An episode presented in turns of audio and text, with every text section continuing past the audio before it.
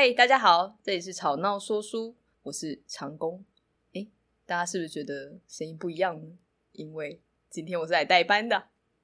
嗨，大家好，我是艾艾。今天我们很快乐、很开心的可以邀请到长工。那他是谁的长工呢？我们请他自己来说一下。哎，我是阿草社长的长工，对，要一直为他服侍着他，然后屎尿，请屎尿。哎，对，还要喂食，还要关护关怀他的心情。哦，这你在这么这么，就是我们长工在这么说的，叫你长工，我觉得很，很奇怪。但不管这这个这个对话的同时呢，那个被照顾的那一个社长大人，现在现在已经在我的手掌底下，非常的快乐。我现在也很快乐。好哟，今天因为 CC 呢，他被工作彻底的绑架了，所以我就来代班了。那长工有什么这个在在开始讲故事前的心情，想要跟大家分享一下吗？我就是觉得很紧张，我也不知道我的音量会说到哪里去，剪辑人会不会想要把我杀掉呢？我们敬请期待，看下去。哎、欸，那听说我们长工今天想要分享一个故事，我现在非常期待是什么故事？对，我今天就要来跟大家讲一个关于吸血鬼与天使的故事。哦，然后这个故事呢，其实我第一次看到的时候，约莫是在十，应该已经超过十年以上了。十年吗？对，应该是个二零零几的时代。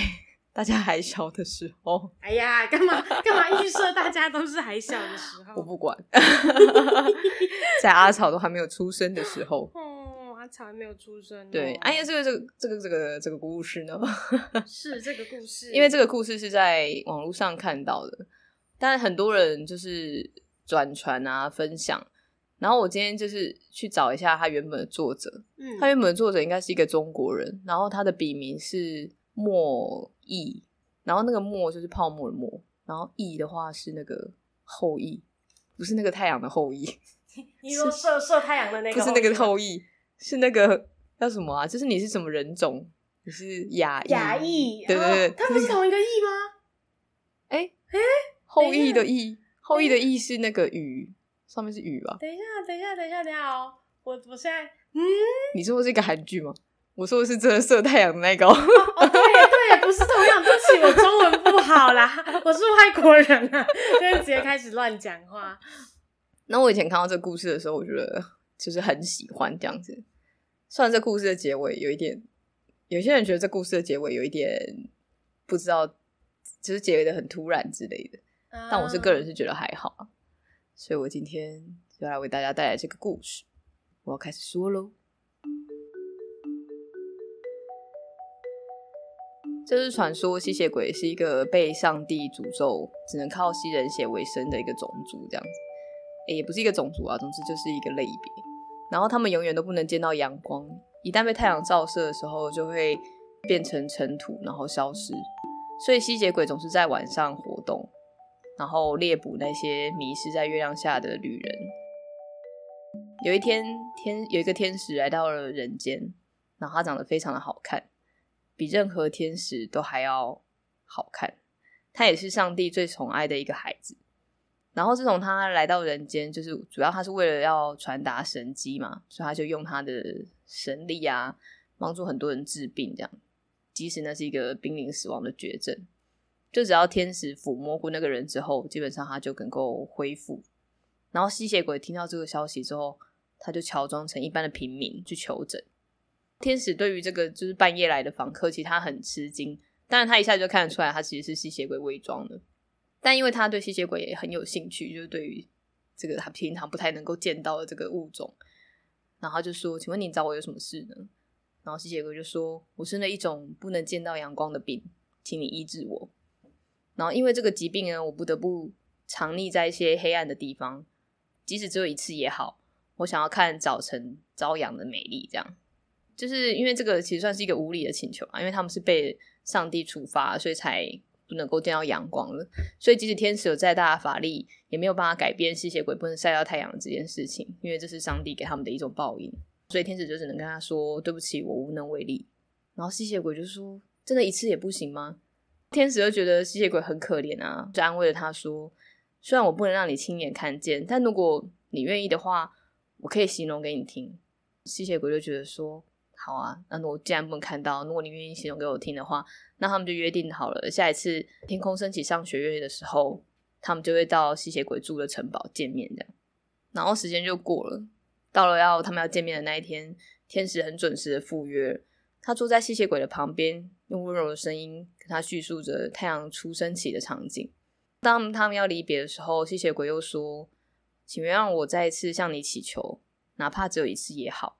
我想要看看正午阳光的美丽。”吸血鬼就是再次的这样子讲了，但天使依然没有办法完成他的愿望，所以他就再跟吸血鬼约好了下一次上弦月的夜晚，他们再相见。然后他就继续再说了一次呢。虽然我不能让你亲眼看见，但我愿意说给你听。于是又到约定的时刻，吸血鬼就是已经做好了，等着天使的到来。天使来的时候，就沐浴在月光下，他的翅膀闪闪发亮，很像穿着一件银色的披风。吸血鬼看得目不转睛。天使又坐到了吸血鬼的身边，跟他叙述当太阳升升起到正午的时候的场景。他那无比纯洁的微笑使吸血鬼着迷。于是吸血鬼忍不住了，又说了一次：“请原谅我再次向你祈求，哪怕一次也好。我想看看黄昏夕阳的美丽。”但因为天使就没办法完成他这个心愿嘛，所以他就说：“我还是愿意把夕阳的美形容给你听。”然后这一次他们相视而笑，不再需要承诺。他们都知道他们会在下一个上弦月的一晚相见，彼此心中也期待着下一次的见面。他们都希望月亮快点变成一晚上弦月。终于盼到了月夜那天，天使照样的坐在吸血鬼旁边，跟他叙述着太阳快要下山的时候黄昏的美景。在这段话题结束之后，吸血鬼忐忑不安的心情说：“谢谢你亲切的告诉我这些事情。如果可以的话，你愿意再答应我一件事情吗？”天使说：“我尽力而为。”吸血鬼说。我想再和你见面。我觉得只要和你在一起，阳光就不算什么了。不管是朝阳、正午还是夕阳，你比太阳照耀的白昼更美丽。天使对于他这个请求皱起了眉头。我很希望能够达成你的愿望，不过我明天就要结束人间的任务，必须回到天堂去了。我再也不能来这里见你。吸血鬼听到了之后，很勉强的挤出笑容。这样也好。比起这里，天堂想必非常的明亮温暖吧？谁叫我是生长在黑暗中的魔物呢？天使很抱歉的离开了吸血鬼的住宿，并回到原本属于他的天堂。上帝很敏锐的观察到了他这个心爱的孩子脸上有些异样，问他说：“孩子啊，你在想什么？”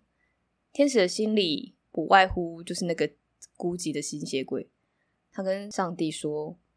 我在人间遇见了一个吸血鬼，他非常渴求看见阳光。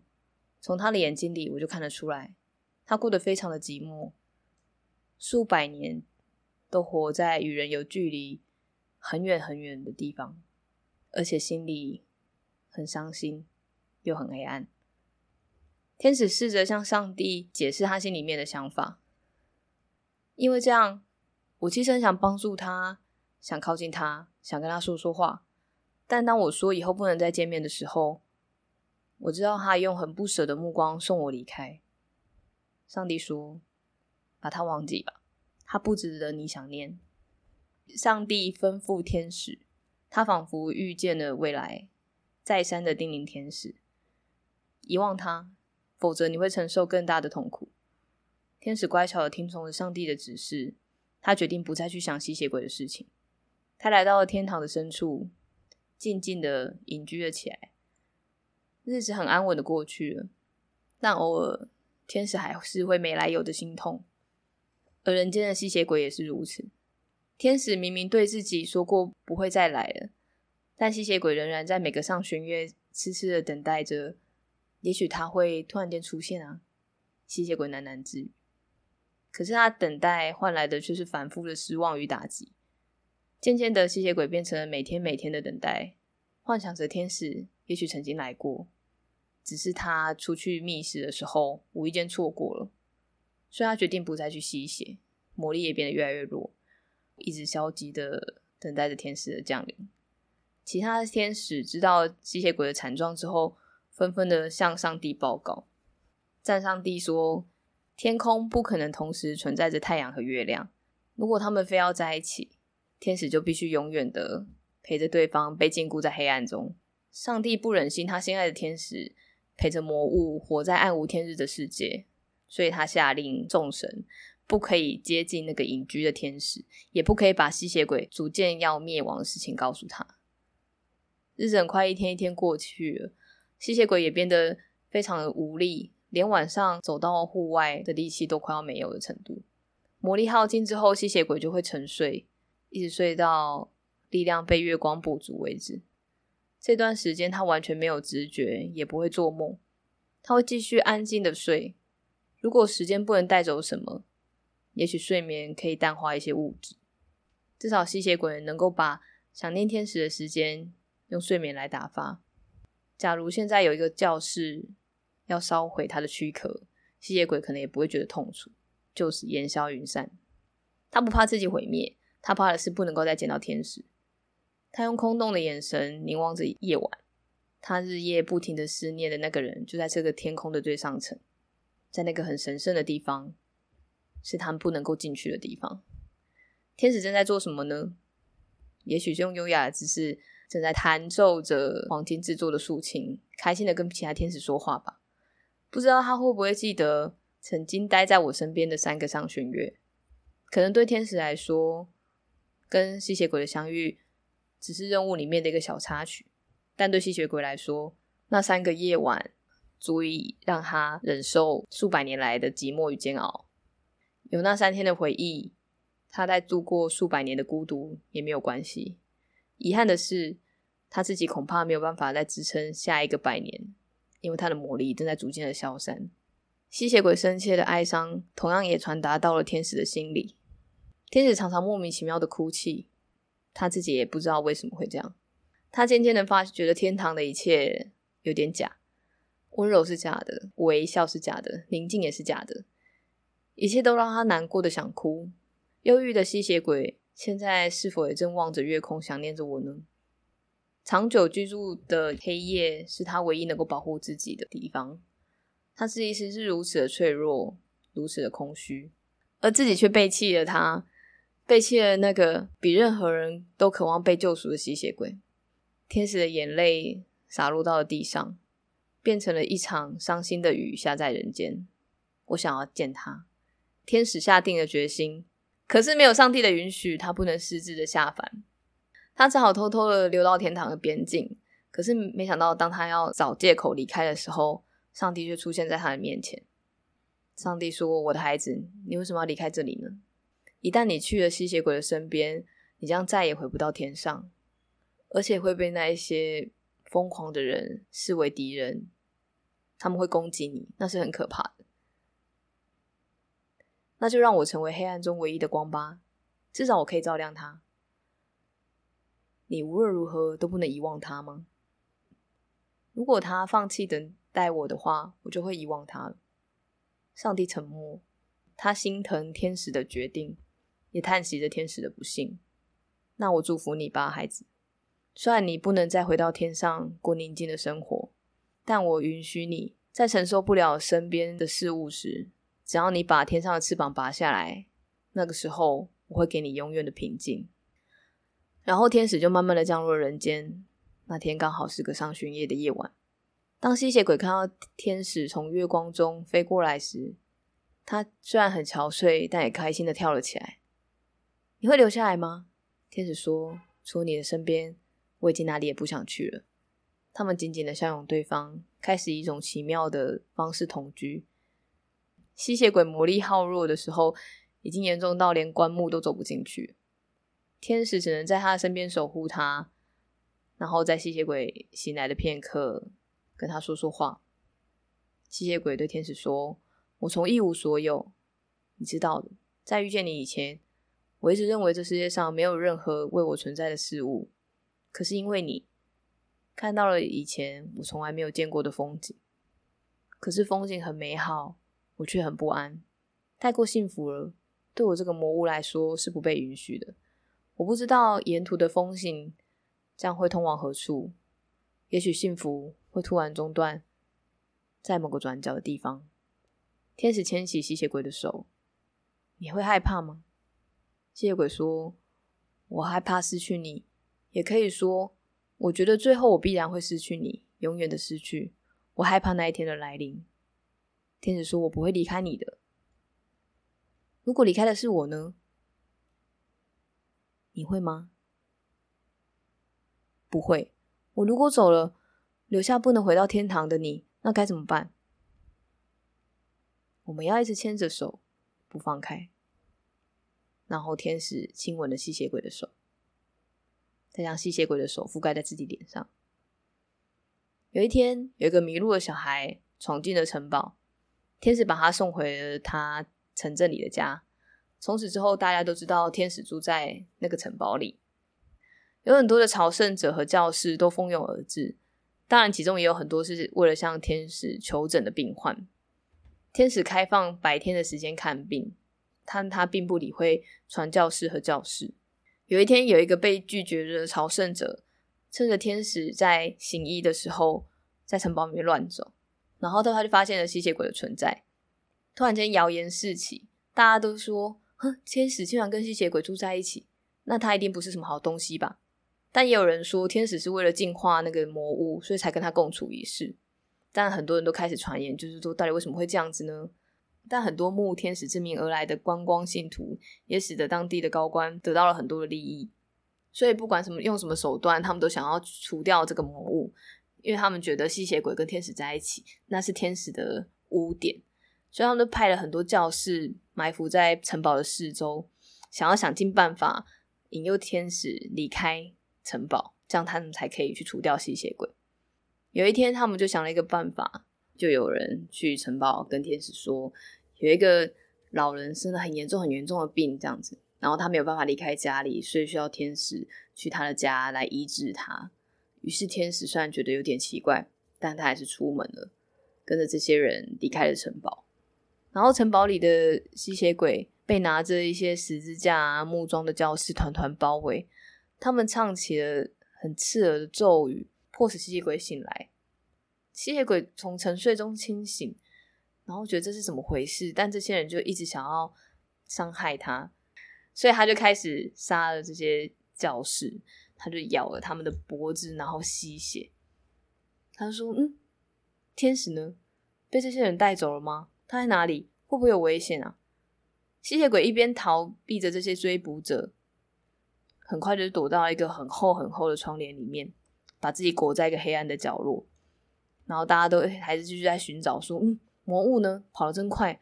然后一些教士们就开始四处的奔跑，寻找着吸血鬼。吸血鬼心里想说：“该死的人类！要不是因为现在是白天，我就让你们死的很难看。”透过吸了一些人的血，吸血鬼恢复了一些往日的锐气。他计划等着天黑之后，要如何带着天使离开这里。突然间，吸血鬼发现远处有个小孩正傻傻的走向自己。吸血鬼心里想说：“我只要吸了这个小孩的血，我就能变得更强壮。”他就一直看着这个小孩，然后越来越靠近，越来越靠近。他就把小孩捂住嘴巴，拖进黑暗之中的时候，这个小孩就哭了。吸血鬼看见这个小孩之后，才发现这是上一次迷路的时候走进来的小孩。天使曾经照顾过他，如果他把他杀掉的话，天使应该会很难过吧？讲到了这里，吸血鬼就松开了手，小声的对小孩说：“你走吧，我不杀你。”那小孩看着吸血鬼，他不敢相信自己这么的幸运，他连滚带爬的逃走。但突然间，小孩像变了一个人一样，狠狠的回头瞪了吸血鬼，然后对吸血鬼说：“你这个亵渎天使的魔物，杀了你就是我送给天使最好的礼物。”那个小孩使劲的掀开了窗帘，还来不及反应的吸血鬼整个暴露在阳光下。天使的心口突然揪了一下，他痛苦的蹲在地上，他强烈的意识到发生了什么大事，于是他急忙的掉头，快速的飞回城堡。城堡里正在举行一场很像大型庆功宴的活动，有一个小孩被群众高高的抛起在天空，然后接走。他们大声的欢呼，赞美那个小孩的勇气和胆识。他们开始说：“哦，应该要颁一个勋章给你啊！真的是我们的光荣哎！你守护了我们小镇，你是个小英雄。然后突然间有人看到了天使，然后他们就带着那个小孩，然后坐在自己的肩上，然后往前去向天使邀功。是这个小孩除掉了那个魔物哦，请天使赐福给他吧。这可是神圣的一天呢，我们战胜了魔物，我们应该立一个纪念碑。天使推开了众人，他飞奔到庭院的中央，用红线围绕着的一堆尘土旁，脑中突然想起了吸血鬼曾经说过的话：“我生了一种不能见到阳光的病，请你医治我吧。”上帝啊，吸血鬼是多么渴望阳光的照耀，但阳光给他的回报又是什么呢？天使放声的大哭，大家面面相觑，不知所措。除了你身边。我哪里也不想去，天使说。于是天使用力的将自己的翅膀从身上扯了下来，大量的鲜血喷洒在了地上，也溅到了那一堆尘土。然后天使就躺在了那些尘土上，再也没有睁开过眼睛。风沾染了天使的情绪，狂乱的将黄色的尘土吹得漫天飞扬。也许眼睛里进了那些沙粒的原因，围观的人们散去时都流下了眼泪。如果永远真的存在，就让我爱你，在永远的每一天；如果永远不存在，就让时间停下来，在我爱上你的瞬间。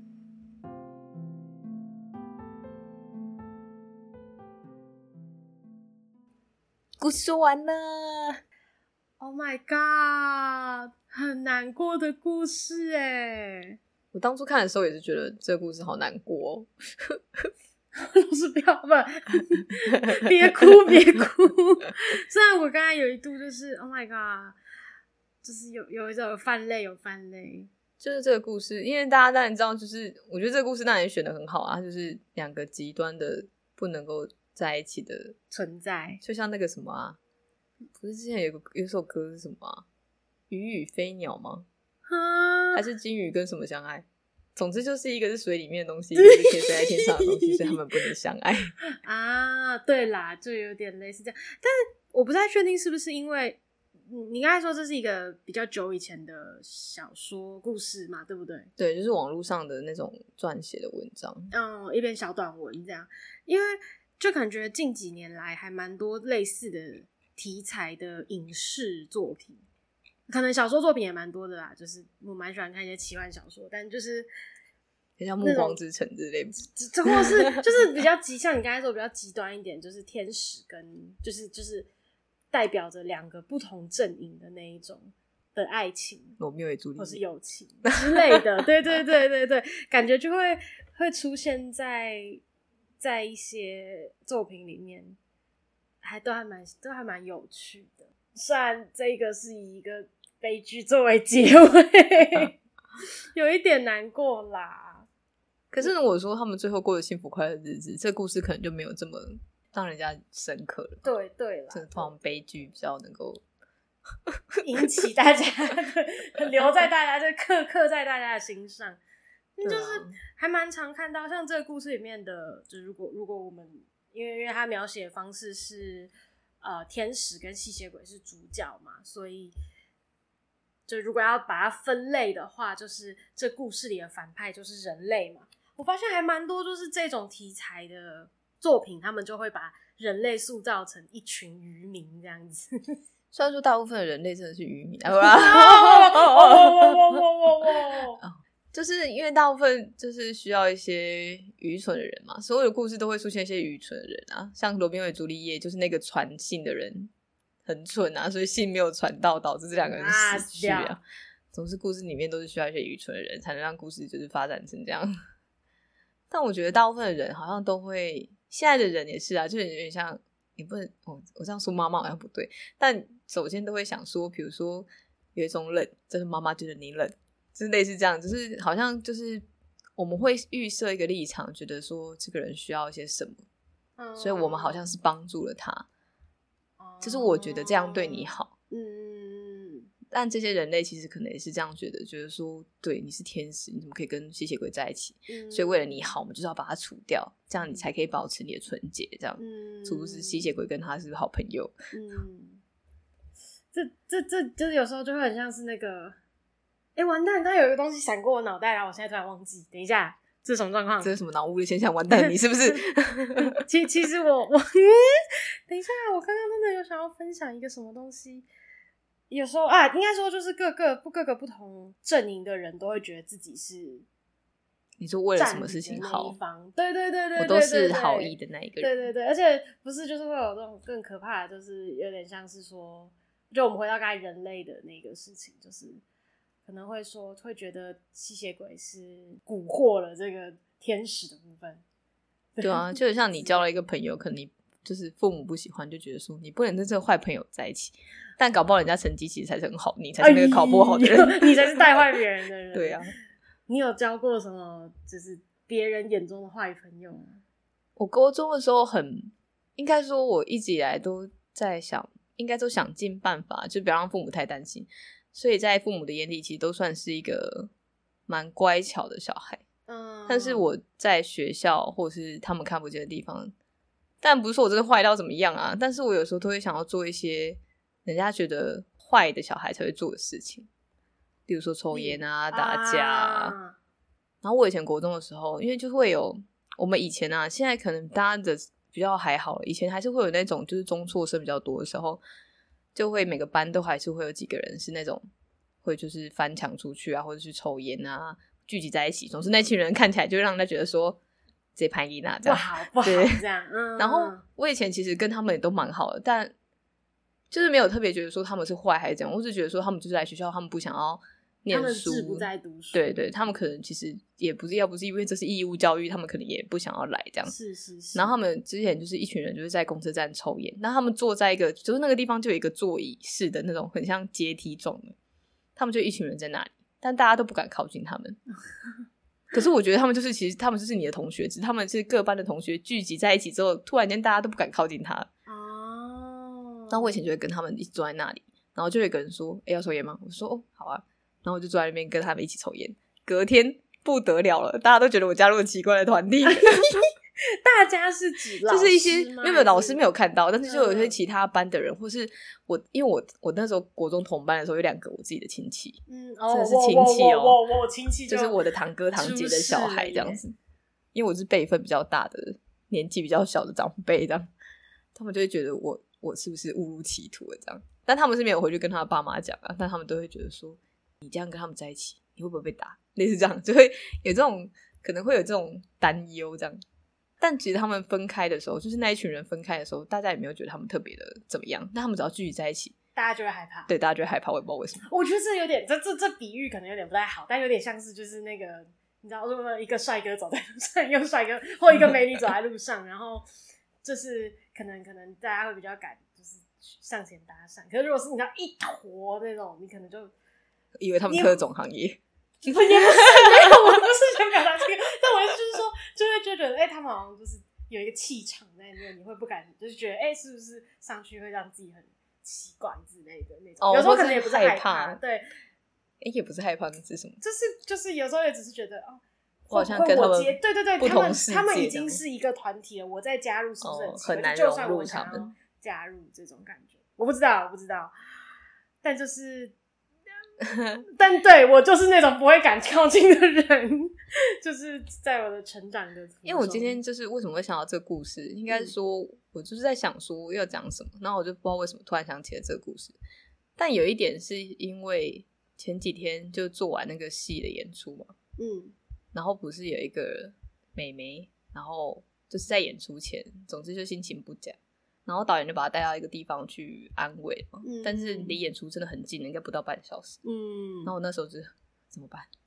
这但是这种遇到这种事情其实也不是第一次。嗯，然后我就是在想说，因为我看到前台有另外一个，其实本来是演那个角色的演员啊，但后来因为被就是生病，所以被替代。那个演那个演员其实有去，哦，然后那个演员就有上前安慰他，嗯，就是抱了他一下这样。那但我对我来说，我觉得这件事情其实很危险。因为你觉得你在安慰他，但其实刚他已经被安慰过，他已经被导演就是有舒对对对舒缓了他的情绪，所以他其实准备好要上台。嗯，然后在这个时候你就去再安慰他，不确定会造成什么样的对，不确定会造成什么样的效果。跟你当然觉得你对他好，你给他一个拥抱，你给他一个支持，嗯，但他真的需要这样子在这个时候得到一个这样子的拥抱吗？嗯，通常我在这种时刻就会变得比较冷血，就其实那个人刚刚在旁边大哭，我接下来是会跟他讲，只是讲工作上的话，就比如说我现在要你适应，你就适应你；我现在要你走位，你就走位，但我不会管你刚刚上一课到底有多崩溃。嗯，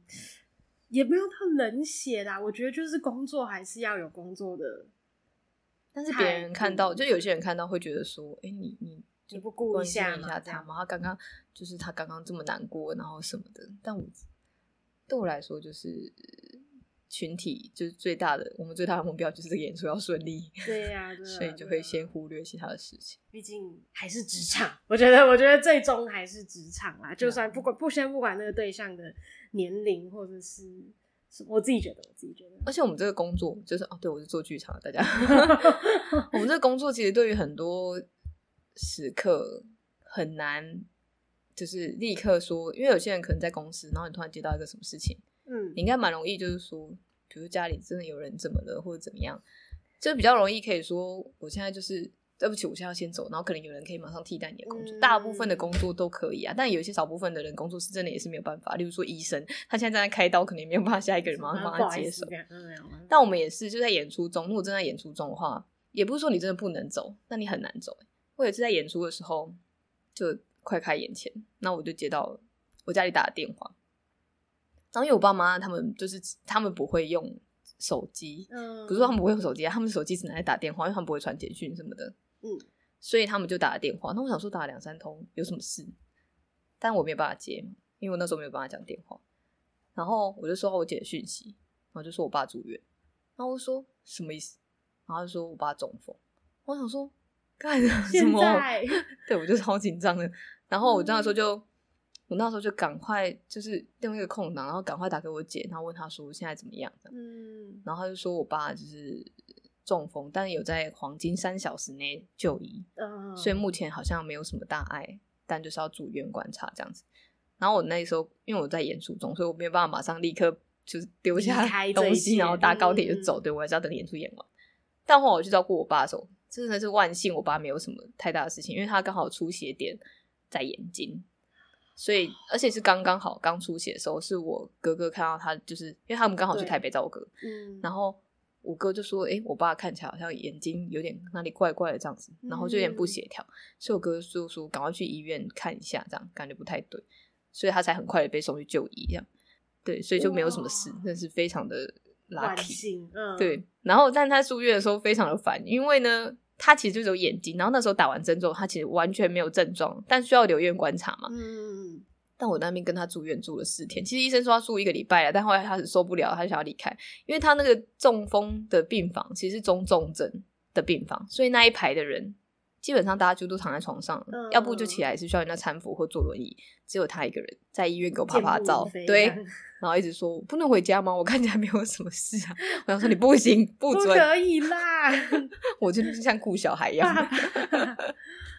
哇，哎、欸，但真的，你你是在演出的怎么讲？演出之后哪一天遇到这件事？我是不太记得了，但因为那时候是就是还在公司的时候，就还在那个灯光响公司的时候，嗯、所以应该是不是这么严谨的剧场中？因为我们做的是舞团啊，对啊，只是因为我好像是一个需要在那边。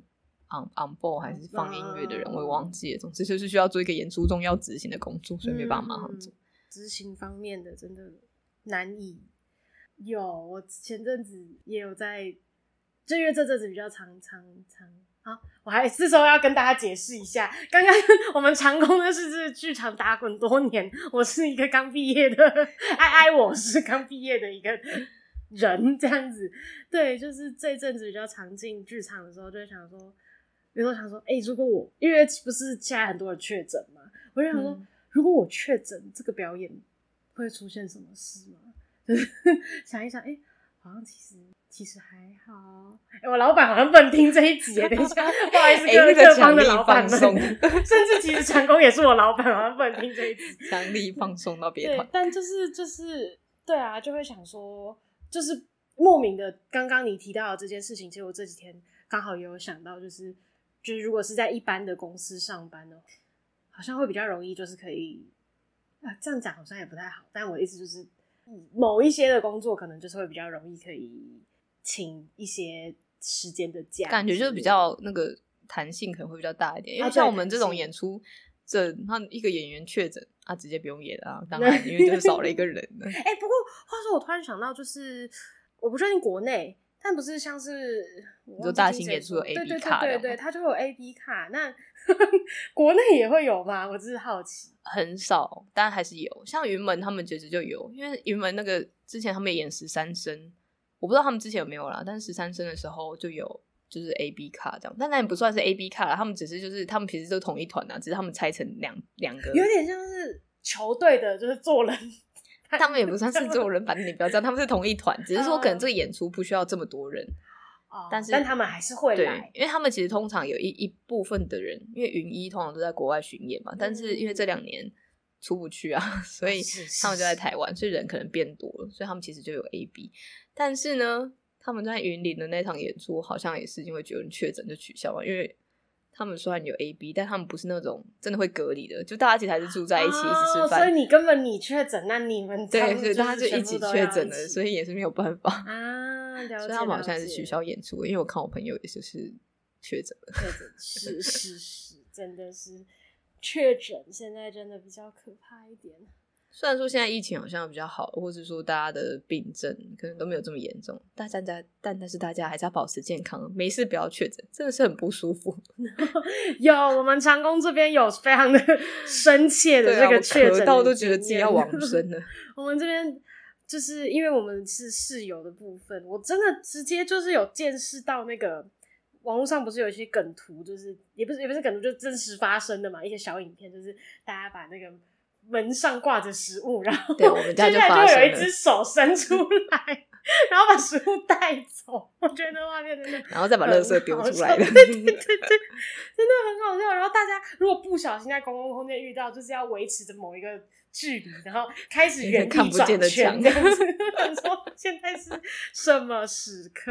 但对大家真的要好好的保护自己的健康。对啊，虽然疫情时代，我们都学了一些新的技能，例如说线上开会啊什么的。没错，但我现在还是不太习惯线上开会。哎，怎么说？怎么说？因为大家有时候会到了一个尴尬，因为有时候见面开会，你就可以讲一讲，说好，我们见到这里，大家拜拜。然后你要聊的去，大家再分开聊，因为有人就可以先走。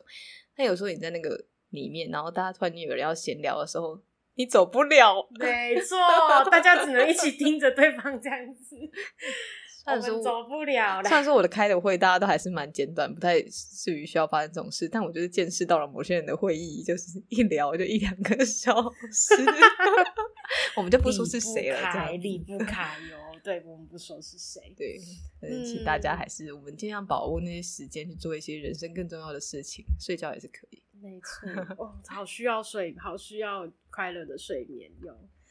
嗯，好啦，说到工作的部分，就是因为我们这个吵闹说书讲故事跟短短说的部分，其实我们也是三十集啊，三十三三这这一集三十三，对啊。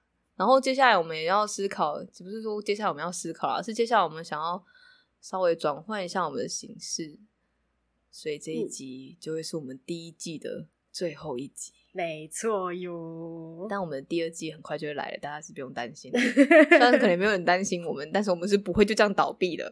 我们还是屹立不摇啊！对，野草啊，怎么样，我们就会跟下去了。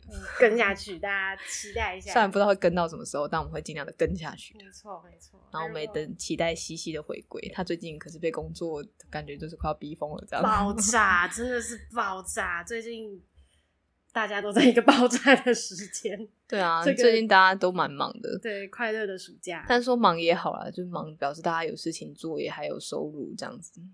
是没错，就还是维持的我们生活，但我们还是要 祝福大家都可以 赚大钱，赚大钱，好，爸，我需要，我想要赚大钱，拜托。可以的，我们可以赚。但我们赚大钱可能只能去签乐透，我们这个好像没有什么赚大钱的机会。嗯，可以的啦，边讲边哭。嗯，那如果观众有什么想要跟我们说的呀，或是想要聊聊啊，或是我们还是有接受，还是有开放投稿哦。对啊，我们还是有放开放投稿，大家投什么都行。需要带告白，我们也 OK 这样子。哦，这边一定是帮你最深对，各种都可以。啊，一些超过尺度的话，我们就是部分说，对，部分说这样子，因为不好意思让大家这样听见，自己 啊。那期待我们的再次归来，大家，大家敬请期待啦，Coming soon，OK？对啊，好，今天的吵闹说书就到这里喽，谢谢大家，大家晚安，拜拜，拜拜。